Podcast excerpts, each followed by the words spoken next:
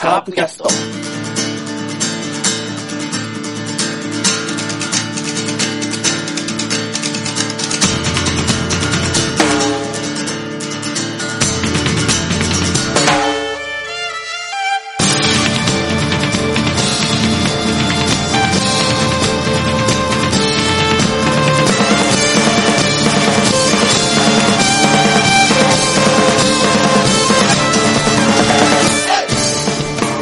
はい、カープキャストでございます。さあ、プロ野球2020、ようやく開幕しました。えー、まだ、えー、1カード分しか、えー終了してないんですけれども、えー、笹岡新生カープにとっては成績の良いスタートになったのではないかと思っております。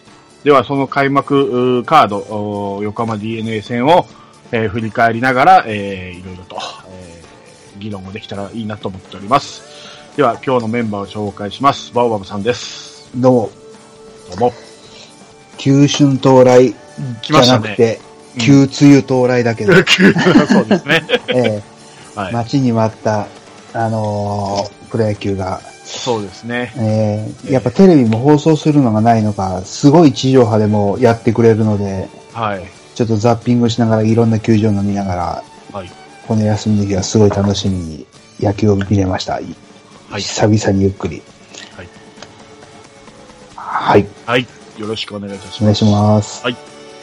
す。で、今日こんなに、えー、めでたいのに、えー、我がメンバーは、 バオバブさんだけということで。 はい。いうことで、えー、2週連続ですね。えー、横浜ベイスターズファン、横浜 DNA ベイスターズファンの浜月さんをお呼びしております。よろしくお願いします。はい。悔しいです。でも、楽しいです。どうも、浜月です。えー、また、またまたちょっと2週連続になっちゃいましたけど、お邪魔します。ね。はい。今日は反省会ということで。そうですね。お互いに反省することはあると思いますの で。よろしくお願いいたします。はい、よろしくお願いします。はいでは、えー、6月19日開幕しました、あー横浜 DNA、えー対、えー広島東洋カープと、えーっと、場所は浜田ですね、えーっと、まずはじゃあ、先発うーが、えー広島が大瀬良で、横浜が今永ということで、この二人が開幕投手です。で、えー、スターティングオーダーですけども、えー、カープは、えー、1番、レフト、ピレラ。えー、2番、えー、セカンド、菊池。3番、センター、西川。えー、4番、ライト、鈴木誠也。えー、5番、サード、メヒア。えー、6番、キャッチャー、伊沢。7番、ファースト、堂林。えー、8番、ショート、田中康介。9番、ピッチャー、大瀬良大地と。これは、あの、事前の情報通りの打順できましたね。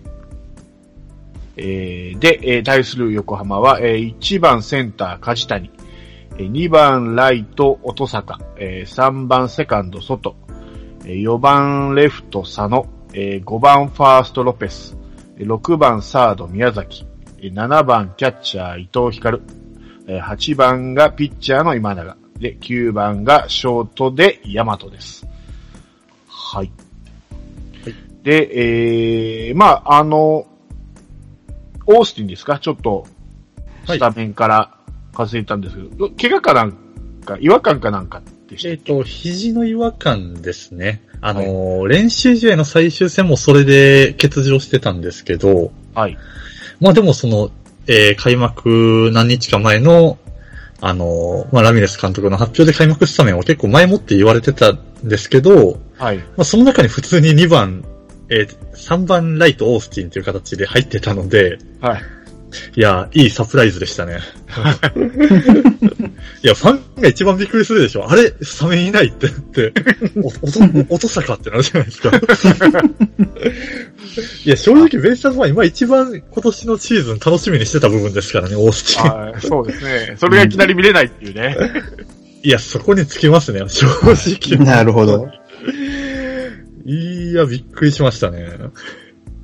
いやいやいやで、えー、この試合、えーっと、が動いたのは2回裏ですね。えーえーっとロペス、5番、えーロペスが、えーワンアウトランナーなしからレフトスタンドで先制ホームランと。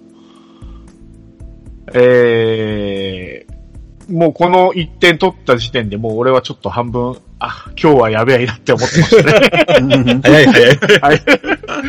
い や、やっぱりこの早い回うに、ん。まあどっちかといえばあっさり取っちゃったんで、そうですね、割とね。これは、もしかしたら大量失点するかなと思ったんです、オセラ。うん。確かに。で、まあ今永ですし、 えー、苦手にしてますから、もう1点返すのがやっとかなっていうぐらいな感じで思ってて、で、あの、横浜の方はもう5、6点取ってくるのかなっていう流れかと思ったんですね、この時点で。ですけども、一応まあこの、ホームラン1本でしのぐと。うんはい。で、えー、次に、えーと、動いたのが5回ですね。えー広島の攻撃、えー、と、9番大瀬良があーワンアウト三塁からの、おーセンターへの同点タイムリーヒットと。おー自分で自分を援護する。第1弾がここでうん。出ます。はい。で、えー同じ回ですけども、おー3番の西川が、えー、2アウト1、2塁から、えーライトへの勝ち越しタイムリー、ツーベース。で、えー2対1、逆転と。はい。えーで、えー次試合が動くのが、もう9回まで飛ぶのかなそうですね。 ?9 回ですね。うんはい。はいあの、えー9回ですね。えー9番大瀬良が、ツーアウト1塁から、えーライトスタンドへ、プロ初ホームラン。うん。人生初ホームランかな確か。 うん、そうやってツイッターに上がってましたね。アマチュア時代もなかったって いう。まさかの、えーっと、ピッチャーは国吉でしたはっい、け、国吉ですね。うん。国吉ですか。高め、ちょっと高いなと思ったんですけどい、やー、アウまさかトロー、アウトハイのね、あの、そうそうストレート合わせたら、そのまま入りました ね。は球が速い分入っちゃったね。い、 そういい弾き方でした。 うん。いや、でも、あれは見事だなと。はい。自分で自分を援護すると、4は対い。 1になって、えー、その興奮冷めやらん中、しれっとピレラがセンターへのホームランと。そうですね。あそこの、だから大瀬良のホームランも、まあ言ったら事故なんですけど、はい。やっぱ同様ですよね。次のフィレラの初初球の入りがすんごい、またあっさり入っちゃったんで、そうですね。もう高めストレートパカーンでもう、あっさりでしたから。はい。まあ、こうなるとカープはね、もう、三、三者連続ホームランを期待しますけど、うん。まあ、菊池絶不調です ね。まあ、この日は分からなかったですけど、この、うんこの後にまあ分かることなんですけども、うんまあそうですね。えーヒットが一本も出ずにと。うんまあ、結局この試合は5対1でカープが勝ちまして、大瀬良が、えー、関東勝利、そうですね、最後まで。最後までありました。で割と省エネピッチで、うんえ。いやー、ね、100球 かからないんじゃないかなってちょっと思ってましたね。 はい。 8回終わった時点でね、80何球でしたもんね。まあ、攻撃が短い。うん、早い。もうんう、もうベイスターズの攻撃がすごいあるんですよ。うんこの前の回に言ってたあの、ね、ラミレスさんがね、そうですね。うん早打ちでっていう話がちょうどオーバーラップして。ですけどいや、本当にね、その良くない早打ちのパターンでしたね。その、とりあえず手出しちゃったな、みたいな凡退がすごく多かったので、うん大瀬良も良かったんですけどね、やっぱ、すごい、やっぱあのカットボールが良かったですし、ことごとく引っ掛けてはいたんですけど、まあ、そうですね。投げさせるっていう選択肢が一つ欲しかったところですね。まあ、残りの2戦見てても、とりあえず先発を下ろすことが大事だったかなとうんそうです思いね。ましたね。そうですね。これちなみに、あれですもんね。開始が30分遅れたんですよね、確か、雨で。そうなんですよ。にもかかわらず結構、そう、終わったのは普通に終わったんで。あとね あのー結構降ってましたよ、あれ。はい。そうですよね。はい。強い雨で。まあ、こういう状態だからこそですかね。あんまり中止とか考えなかったのああ、もかちろんもちろん、うん。それもあったと思う。どしてもねまあ、特にオープニングゲームっていうのもありましたしね。はい。途中で中断することもなく最後までやったので。えー、なんせ神宮に立ったら帝国開始してますからね。 はい。かん同じ関東圏でも。そうですね。で、神宮は11時ぐらいまでやってまし たからね。 そうですね。うんやっぱりあれなんでしょうね。あんな雨降ってたらピッチャーも本当は粘られるの嫌なんでしょうね。いや、だと思いますよ。ですよね。あポンポンって言ってくれると、いや、本当い本当いろんな意味で楽なんだろうな。そうですね。いや、本当まあ、結果的に、その、こっちのべ今永に関しては5回で降りてしまったんですけど、うんまあ、点は取られこそはしましたけど、言うほど悪くもなかったので、まあ、い結や、果、良かったでしょ5回で100球。意外と早かったんですあねう、ん降りたのが。まあ、5回でその100球ぐらいになったんで、はいまあ、かじ、あのーまだ最初は多分無理させられんのかなっていう感じはあったんで、まあ、次回以降見据えての降板だったかなとは思うんですけど、う。そうですね。まあ、このゲームで、まあ、ちょっと流れを変えたというか、勝敗が消したと思われるのが8回ですね、やっぱり。先ほども、えー収録前の話がありましたけど、代打オースティンからの、はい。えーピッチャーのパッドのところに入ったんですかね。そうですえーねオー、ステ代ィンが打。入っえーっと、チャンス、三、ランナー三塁の場面でですね。そうですね、ワンアウト三塁の場面で、えーはいえーとバッターがオースティンと。もで結構甘い球入ってう、そうきたんですけうど、んど、はい。まあ、痛烈な三塁線のあたりですね。そうですね。左右間かな左右間のあたりをはい。えーちょうどこの8回から、えー守備に入って、サードの守備に入っていた三好選手ですね。そうですね。いやー、痺れましたね。いや、本当なかなかあそこまでの、まあ、ファインプレーっていうのも見れないんで、うん。ないですね。えー、まあ、痛烈な当たり、横飛び一番で取って、すぐにホームに送球しましてですね。あの、まあ、ホームクロスプレータッチアウトと。はい。かで、まあ、その時は8回裏だったんで、ちょうど1点ビハインドの状況でね、もう同点の場面だったので、そうですねね抜ければ。で抜けてれば多分次、国吉じゃなくて多分山崎康明っていう流れにもななってたとは思うんで、はいそうでしょうね。10回までだし。そうそうそうそう。えそういうことは大瀬良のホームランもなかっえないでしょう。もう、また全然違ったね。うんまあ、なか、あの、試合展開になってたと思うんで、まあもちろんその、大瀬良に尽きるんですけど、この試合は。た。うん。まあでも、それと同じぐらい、ここの試合はもう、三好だったんじゃないかなっていうで。すねい。やー、三好でしょう、この試合は。 ええねもう先週の放送でね、量産からザクって言ったのちょっと謝りたいぐらい です。え、本当にもう、ダイビング土下座ですよ。もうそうそういやいやいや、これぞし、まあ本当守備固めやなと。そう。あそこで守備固めになると三好になるんですね、今年は。確カードですね。うん。うん。ずっとこのカードはそうでしたね。ねうん。そうですね。いや、これでだから三好としても、まず、自分の立ち位置が一つできたんじゃないかなっていう。そうですね。その試合終盤に、まあ、守備から入っていけるっていう。え、そうですよ。もう、このままメヒアが調子良かったとしても、こういうパターンで出るでしょうね。はいねうん。審査は。え。いやーメヒアだったら、ちょっとい、まあ、一点あ入ってたかなっていう場面でもあったんで、そうそうそうそう。止めることはできたかもしれないけど、あそこでターンして、そうですね。あそこに投げるのはちょっと、なかなかできないでしょうね。まあ、できたとしても悪送球になったり、うん。いやーモニターの前で絶叫してましたね。もうは100%やられたと思い。いいまやした。ー、俺も思いましたよ。やられた って。っていうか、打球が速いですよ 早い。早い早い。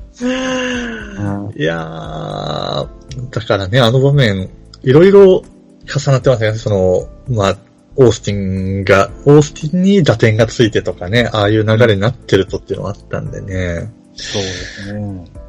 いやー、まあでも本当あれやっての、その9回の大空のホームランっていうのがよくできたもんだなっていうのは、流れっていうのは。でもあります DNA ファンとしてもあんだけいい当たりをね、できるんだったらやっぱり安心しますよね。ああ、もちろんもちろん。ね代打で出てきてあれだもんな。そうですね。えそのひ、まあ、ススタメン外れて、結局まあこのトータル3戦ともスタメンで出ることなかったんですけど、肘の硬さっていうのがいまいちよくわからなくて、うん。出せ、まあ、あの感じだと多分バットは触れるんでしょうけど、まあ、多分守備の方なのかなって思いながら。いやー、そうですね。ままあ、あ、あの、はい。中盤の、その5回の逆転のとこもそうなんですけど、うん。まあ、これ前回、あの、先週出させていただいた時に、うん。まあ、多分話した中にあったんですけど、まあ、ある程度、その、守備面の不安みたいな、今年のベイスターズは割と攻撃寄りだよっていうところで、うんはい若干守備に不安があって、まあそういうところであの、谷繁さんなんかは、ちょっとベイスターズ厳しいんじゃないのみたいな予想もあるっていう話があったんですけど、まさか開幕一試合目でちょっとセンター梶谷の意義が問われるとは思わなかったですけど ね。あのー、スリーベース2本とあわやスリーベースが1本と、はい。うん。ここまでちょっと、あ、やっぱ厳しいんだってなるとは思ってなかったので、確かもに。っともとライトでしたよね、梶谷は。そうですね、センターも守ることはありましたけど、うんまあやっぱりずっと出てたのはライトです、だったので、うん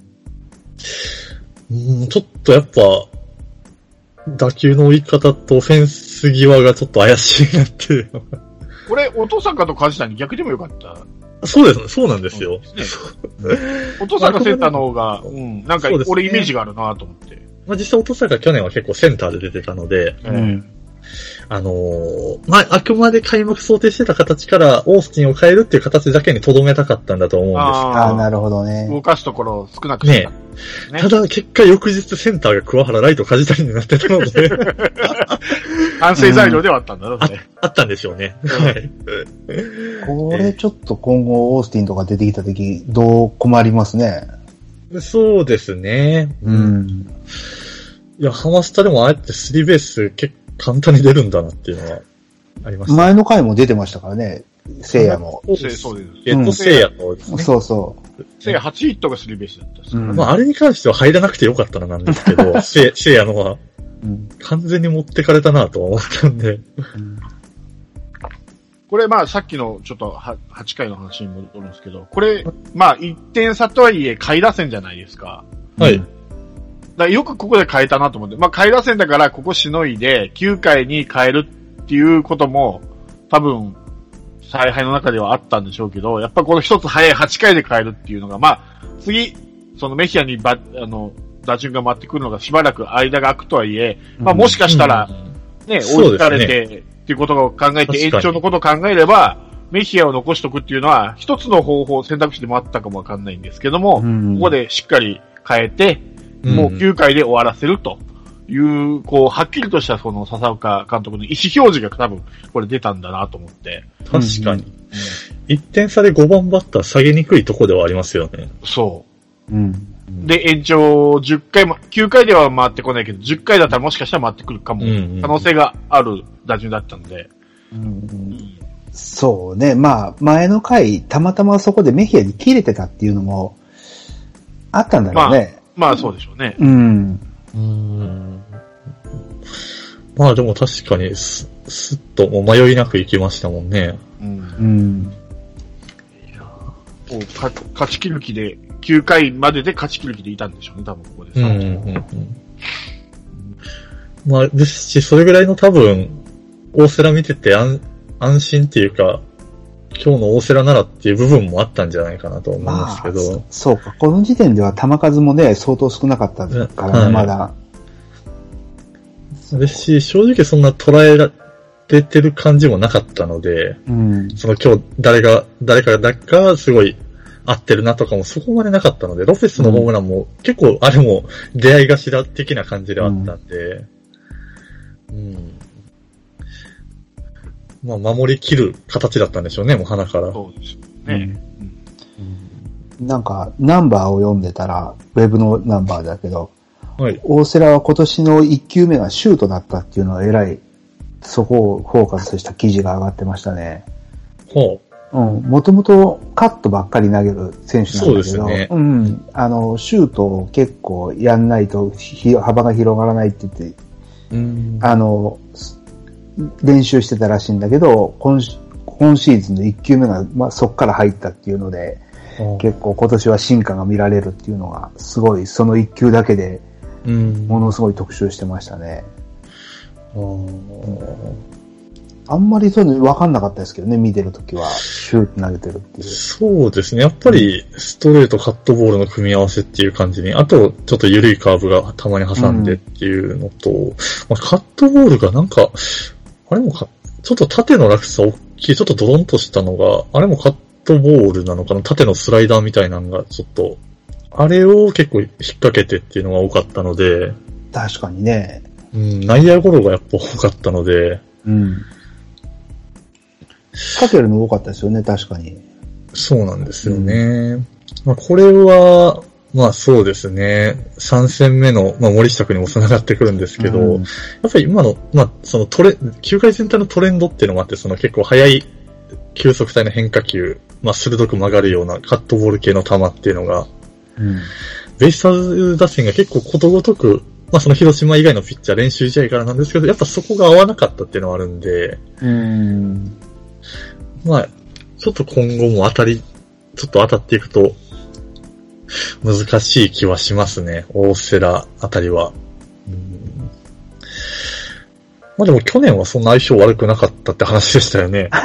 そうですね。うん。ん。まあでも、大瀬良がレベルアップしてきたってことなんでしょうね。いやー、わかんないですよ。大瀬良、去年も菅野と投げ合ってますからね、開幕。ああ。その割には夏頃にはもう、本当に一生もか、できないっていう時が、確か7月か8月ありましたからね。うん。まだまだ大瀬良は、わかんないです。とにかく開幕戦だけはいい仕事するってことは、もう2年連続、やってますんで。いやう、んこん今年も、端の方に粘られてたらちょっと分かんなかったですけどね。う。うんん、助けちゃってる感じがありましたよ、やっぱ。う家でん。はありましたね。うんはい。ということで、5対1で、はい。はい。ちなみにですね、えー、広島豊川部、これ開幕戦勝ったんですけど、はいちょっと。バオバブスに、ちょっとクイズじゃないですけど、おえーっと、広島ってまあ1950年から、えーうん開幕迎えて、今年で71回目のまあ開幕を迎えたんですけども、ほう、ほはい。開幕1戦目の通算成績、ズバリ。何勝何敗だと思いますかう。70、ななんか一回 1? と ?71 回。 71 71回。えっ、とね、えーっと、30勝41敗。おー。実はですね、うんか勝ち越してるんです、開 幕。えー、嘘へー今ちょっと持って言ったのに。持ったんすかうん、なんかね、開幕戦負ける印象があるんだけど。そうでしょ僕もそう思ってたんですけど、調べたら違ってて、えっと、だからこの2020年の勝ちを含めて、うん。 38勝30敗3分けです。ええー、意外。 8個貯金作ってます。開幕戦だけ。これ意外でしょ意外だなこれ俺も意外と思ったんですよ。目線だと負けてるイメージなんですね。そう。勝ってるんですよね。そのはあ。結構む、昔の初期の頃に勝ちが固まってるとかではなくて。まあそこは、あの、あの、どの辺に勝ちが固まってるっていうのはちょっと調べなかったんですけど、数字だあけか拾ったらな、マイケン、マイケンとかあの辺のエースがしっかりしてるときに、一戦目はとりあえず拾ってたのかな。うん。ええー、意外。意外でしょ本当はね、25勝とかって言おうと思ったんだ けど、それはちょっと、あまりにもかな。まさか今の持ってるとは思わないです。え、でも各ファンそういうイメージあるよね。 そうですね。へーでも言われてみれば、そういえば春先強いなっていうイメージもあるんですよね。ああ、まあ言われてみたら鯉のぼりの季節はね、ええっていうから、あ、今年鯉のぼりの季節ないじゃん。ないもでうすよ。そうなんですよ。実は勝ち越してるっていう開幕戦。これで、貯金が8つできましたんで。あー。なるほど。 3回引き分けがあるっていうのもびっくりですけどね、僕。確 かにあ。ったってなるほどなそうか。じゃあまあまあ、開幕は強いんだなそうですね。やっぱりいつの時代もやっぱそれなりのエースは一人いるんだろうな、多分。そうなんですね。うん。ちなみに一番開幕投手投げてるのは、わかります誰か。えーとね、カープはね、1北別府。あ、そうです。正解です。うん。北別府が一番です。そうでしょうね。ずっと北別府だったもんな、昔。結構、確か7回か8回結構投げてましたよ。連続でね。いや、でもあの時代ね、川内とかもいて、はい。ずっとやっぱ北別府っていうのは信頼感が違ったんだろうね、他の選手とは。ねえ、はい。大野とかもいたし。ちなみに2位が、前、前回のピッチャー監督だった長谷川良平なんですけどね。なるほど。はい。その次に前健とか来るんですけど。まあ、外前小剣賀さんとか違うんですか外川さんと前健が確か一緒だったかな。へー。だから、やらなかったかな。なるほ黒田とかもっと少ないんですよ、だから。まあ、1回、2回ぐらいの差なんですけどね。うどうん。まあ、アメリカ行っちゃいましたからね。まあそうですね。実はね。うーん。なるほど。はい。一番、落とすでやろうと思われた試合をなんとか一 つ。うん、うん。雨降って今永流してくれとか思ったぐらいだからそうそうそう そう。いやー、そうですね。ね。しかもに、一勝二敗でいいって俺ら思ってたから、 いや、ほんとそもう目的は果たしたと思いましたよね。まあ、そうですね。結果的にその5対1ですけど、ベイスターズファン心理的には、もう、なんか、あ、やられたな、だったんで、う。うん。まだ割と、あ、ま、しっかり負けたなっていう感じでは見れましたね。その8回から9回表の流れとかもあって。うんあでも、ベイスターズはね、3試合ともクオリティスタートだったし、はい。あのー、まあ正直今の、まあ一緒に敗した後で、まあこれ言うと、ただの、なんでしょうね、負け惜しみにしかならないんですけど、ん。まあ、あのー、大丈夫かなっていう感じですよ。全然僕はほんとピッチャーも先発を抑えて るし、打つ人が打ってるし、ええ形としては全然悪くないと思ってますよ。これもなんか変な上からじゃなくて。ええあのー、そうですね。ねこれで、あ、今シーズンやっぱ、あかんなーっていう感じの、まあまあ全然そんな感じではないんで、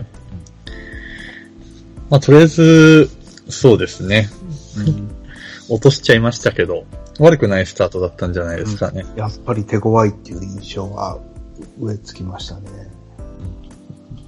ーなんか負けてもなお強いって感じがしますよね、今回。うんこの 3, 三試合見てですね、やっぱり。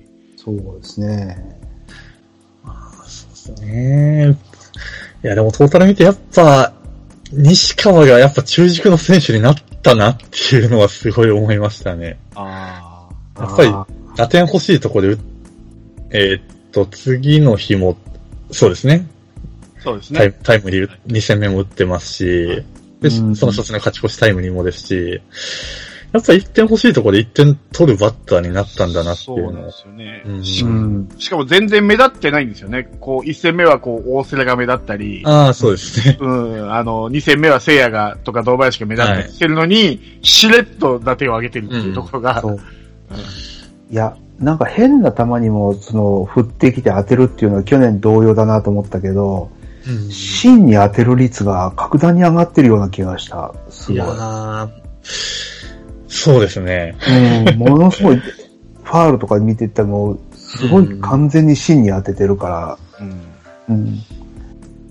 やっぱりバッティングフォームがね、変わったって、いいように変わったって確か高木豊言ってたんで、 うん。それ本当だなと思って。なんか、あの、前田智則を見てるような感じでしたけどね、あうのん芯にパーンスコーンって必ず当てるっていう。だから、な、なんでしょうね。ある程度、まあ、去年の実績もあるんで、うんまあ、ある程度打つやろみたいな感じでみ、多分皆さん見てるんでしょうけど、でもやっぱりそう思われてる中で普通に打ってくるあたりが、なんかもう、あ、これは完全にもう本当レギュラーの選手なんだなっていうのは、感じます。なんか、聖夜ぐらいになるともう3年ぐらい結果は出てるんで、はい。まあやるだろうっていうのはあるんですけど、うん、西川ももうその域に来てるんだなっていうのを感じましたね。そう、聖夜とか見てると、その、それなりに選球感もあるから、は外したと、ね、外れたとこは、とか、臭いとか打たないんだけど、西川って変なとこ打つじゃないですか。そうですね。あれってピッチャーからしたら、ちょっとカウントを外そうとかって思った時も油断できないっていうのは気持ち悪いよ ね。そうですね。なんか、うーん。な、なんでしょうね。なんなんでしょうね、あいつのあの変態ぶりはすごいなとそう思そううそう。ね。あの、空振りで、ができないらしいんですよ。どうしても当ててしまう。ああ、あ確かにそれは、あんいいとこでもあり、悪いとこでもありそうですね。フェアゾーンに入っちゃうみたいなのあ。がそう、そうなんですよ。ありますよね。そうなんですよ。うんうん、それと同じこと一郎が言ってたからね、もしかして一郎クラスかとか思って。反応しちゃうって言ってたよね、一応も。そう。うん、反応して、だから空振り、だから、例えば、その、盗塁するのに、援護のために空振りとかができない。もう、どうしても当ててしまうっていう、いう悩みを一郎が言ってたんで、うんあーうん。と同じことを西川龍馬も言ってたんで、あやっぱバットコントロールお化けはやっぱこんな感じなんだろうなと思 って、もう当ててしまう。いやー、恐ろしいなすげえなまあ、当てれば何か起こる可能性ありますからね。相手のエラーとか、ぁうんまあボテボテでもヒットとかあるから、やっぱり、うんそれは大きいですよね。空振りしないってい大きう。ですね。まあでも出てたそのタイムリーが、どっちもやっぱめちゃくちゃいい打球だったんですよね。特に鋭いし、そう。本当に芯を食ってる。しっかり振り切った上そでう、しっかり捉えてくるんで、うんこの参戦、まあいろんなバッターのいろんなバッティング、いいバッティングもありましたけど、僕は一番やっぱ西川龍馬に目が行きましたね。うんいやはいはい。はい。じゃあ次行きましょう。6月20日のゲームです。えー、はい。引き続き、えー横浜スタジアムでの、えー横浜 DNA 戦です。えー広島先発が床田ですね。うんうんえーで、ひえー DNA が、えーピープルズ。はい。うん新外国人ですかね。ピープルズはい。はい。で、えースターティングメンバーなんですけど、えーカープはあ変わらず、うーのオーダーですけども、えー横浜が、ええっーと、2番桑が。原。はい。そうですね、桑原が入って、あとは、えーピッチャー8番9番が入れ替わったのかなそうですね。ヤマトながんか8番で、はなんい。かね、試合前コメントでね、ラミレス監督、ピープルズ打たねえから9番って言ってました よ。あれって思いましたけどね。いつもの、ね、スタイル、9番野手のスタイルを、今回変えてきた。応援なんかいって思いましたけどね。まあ実際この、あの、ピープルの打席に何もなかったですからね。まあね。 2打席3球ずつで終わりましたから ね。いやいやいや、ちゃんと、あの、柔軟なとこは柔軟らし いです。ああと、初戦のそのさっきの外野守備の話もあって、ちゃっかり桑原がセンターに入って ましたね。うんそこはお父さんがじゃないですね、桑原なんですね。まあ、とこだって、あの、左のとこだだったんで、あー右のそっかとこだ多分、ああ、なるほどね。ったんだ右と。左の。はいはい。わかはい。りました。まあ、あとは純粋にその守備力を重視したんだと思います。ああ、はい。では、えー、スコアの方なんですけども、4回裏ですかね、えー、ツーアウト、1、2塁から、えー、7番の伊藤光が、はいえーえー先制タイムリーヒット。うんはい。はい。えー、2試合連続先制ですね、横浜が。うん。はい。で、えー、続きまして、5回裏、えー、3番外、えー、ツーアウト1塁から、えはい。ー、えー、スタンド上段に飛び込むツーランホームラン。これで3対0と。そうですはねい。。で、えー、6回表、えー、カーブですね。す4番鈴木誠也の、おーノーアウトランナーなしからの宇宙間へのホームランではい3対1と。うんはい。で、えー7回、えー表、えー3番西川が、えー、2アウトランナー2塁から、えータイムリーツーベースで、えーはい3対2と1点差ですね。はい。で、えー8回、えー代打長野が、えー、2アウト1、2塁から、えーえータイムリーツーベースで逆転逆転。です。はいはい。で、えー引き続きまして8回表、えー1番ピネラが、えー、2アウトランナー3塁から、からタイムリーヒットで、はいえーもう1点追加で3 5対えー5対3 3と、はでいすね。うんはい。で、えー、同じく8回ですけども、らえー、鈴木誠也ですね、4番鈴木誠也が、いちょっと満塁から、えー、スタンド中段に飛び込む満塁ホームランと、うんこの日2本目のホームランが出てますね。第2号です。はい、うんうんえー。で、8回の裏ですね、えー、宮崎の、おーはいえーがホームランでホーすね。ムランですね。これはフランスだからです。はい確かはいそうですね。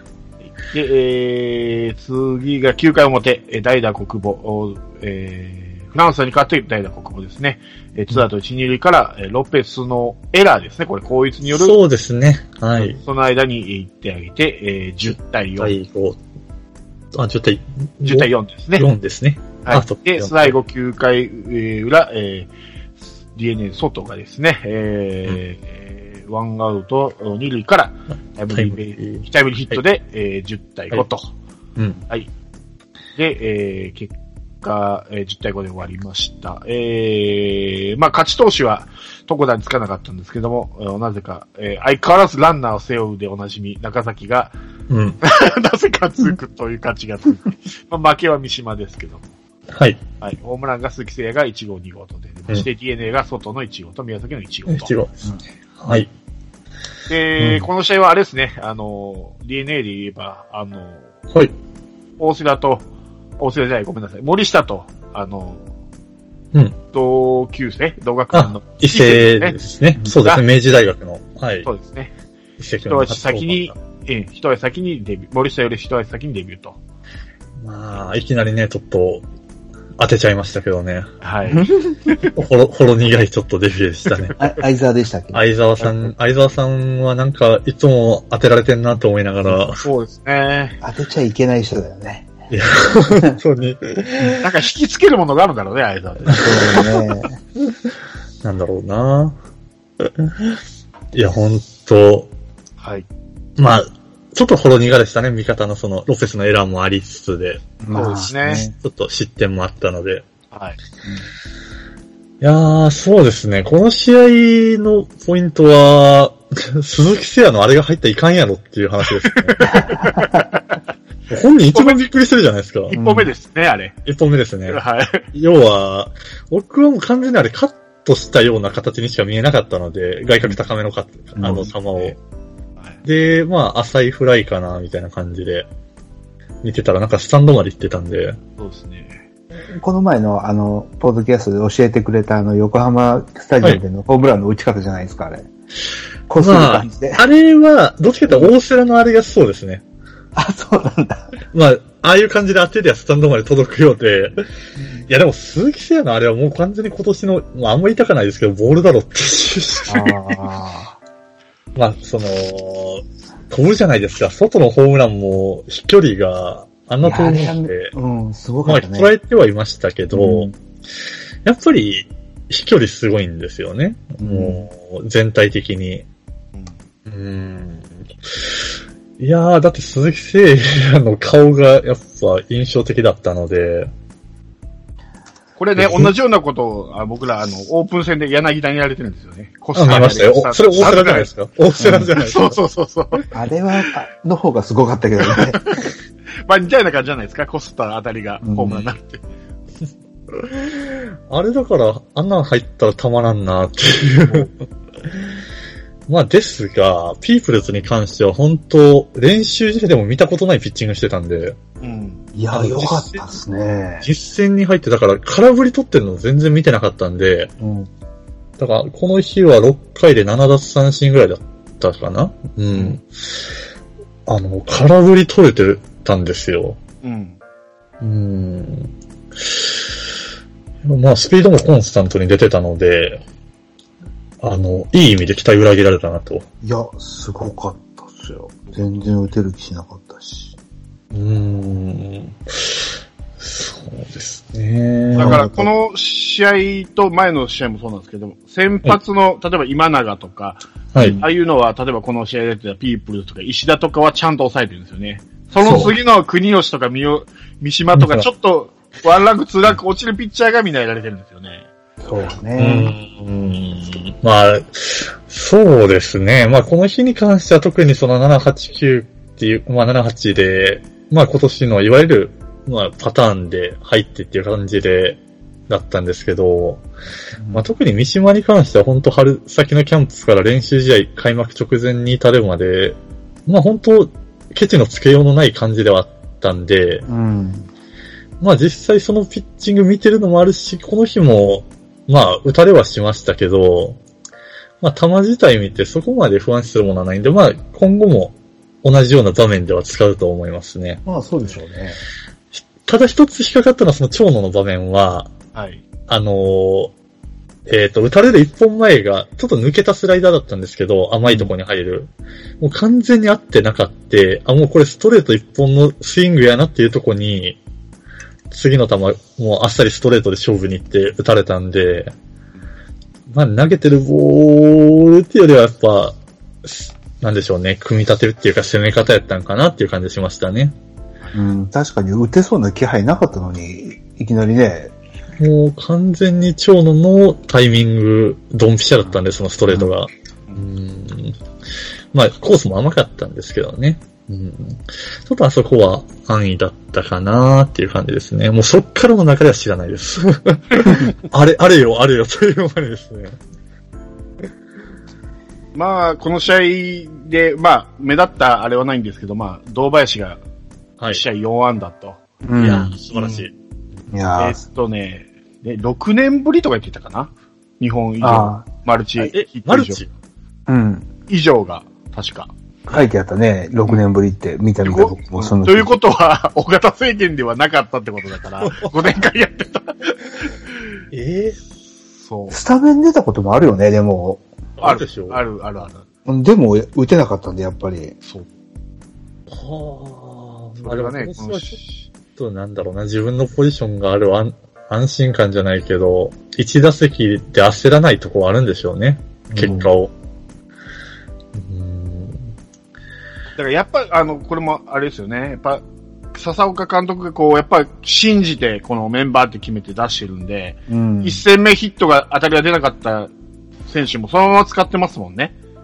そちゃんとね。そこでちょっとヒットが出なかったからって、急に特会引っかえしてないところがやっぱこう、選手を信じてるなって思う、思います。うん笹岡さんがね、しっかり。う。それは某関西球団のこと言ってるんですか道、一戦目と三戦目でまるで違うじゃないかみたいな。そうね。うん信用しないのかな、そこの監督は選手を。選手を信用しないというか、自分を信用してないんじゃないですかね自分の見る目を。 あー言い換えれば。笹岡さんは自分の見る目を信用してるから、自分がこれでいいと思ったら、まあ勝ったし、その前の試合。もういうんそのまま、そのままのメンバーでいけばいいじゃないかっていう